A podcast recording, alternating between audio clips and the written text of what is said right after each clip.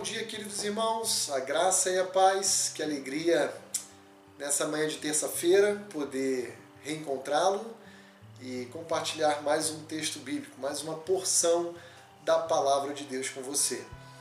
Ah, como nós mencionamos ontem, segunda-feira, à luz de Gálatas capítulo 5, as obras da carne como um verdadeiro inimigo à nossa vida de santidade, ao nosso relacionamento com Deus a partir de hoje, terça-feira, eu queria ler algumas breves passagens que tratam especificamente de alguns pecados que comprometem, que são reais e que podem destruir o nosso relacionamento com Deus e da própria família. Eu quero começar tocando um pecado terrível, não que outros não sejam, mas um que tem efeitos devastadores, que é o adultério. Então veja aí comigo Provérbios capítulo 6, versículos 32 e 33. Salomão diz: Aquele que adultera com uma mulher, ele está fora de si. Só mesmo quem quer se arruinar é que pratica tal coisa.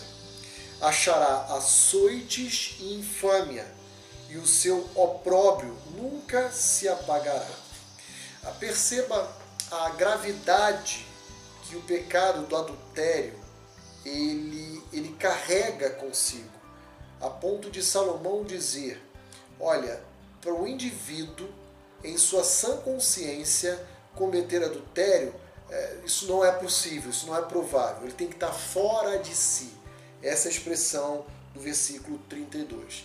Ah, ele tem que ignorar os desdobramentos, as consequências, porque possuem um efeito devastador. E aí o versículo 33 mostra um pouquinho dessas consequências. Ele diz: achará açoites e infâmia, e o seu opróbrio nunca se apagará. Opróbrio é vergonha. Em outras palavras, o que ele está dizendo é: aquele que comete tal ato carregará para o resto da sua vida vergonha, marcas, cicatrizes, feridas. Por isso que o autor vai dizer só pode estar fora de si, porque alguém é, lúcido não daria bobeira para esse tipo de pecado. E eu complemento ainda com o que diz o autor da carta aos Hebreus, capítulo 13, já no finalzinho dela, no versículo 4 quando o autor diz digno de honra entre todos seja o matrimônio, seja o casamento, bem como o leito sem mácula. O que é o leito sem mácula?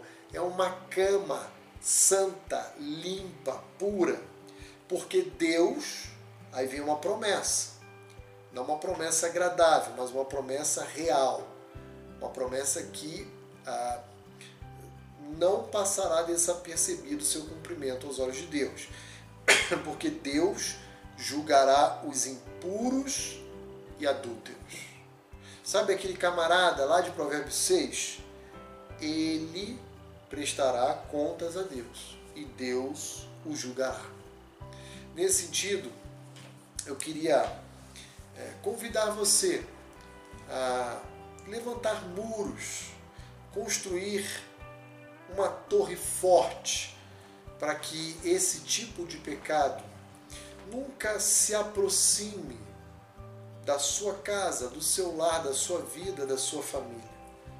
Ah, o apóstolo Paulo, ele disse uma vez em sua carta: aquele que está de pé, cuide-se para que não caia.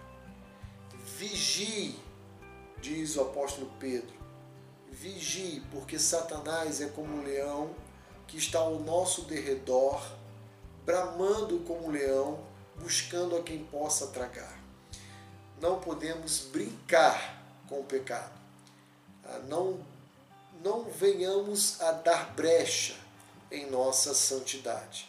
Não deixemos as nossas famílias, os nossos casamentos expostos a qualquer risco. Esse é o meu desejo e esse é o convite da palavra de Deus para você nesse dia. Que Deus o abençoe. Um forte abraço.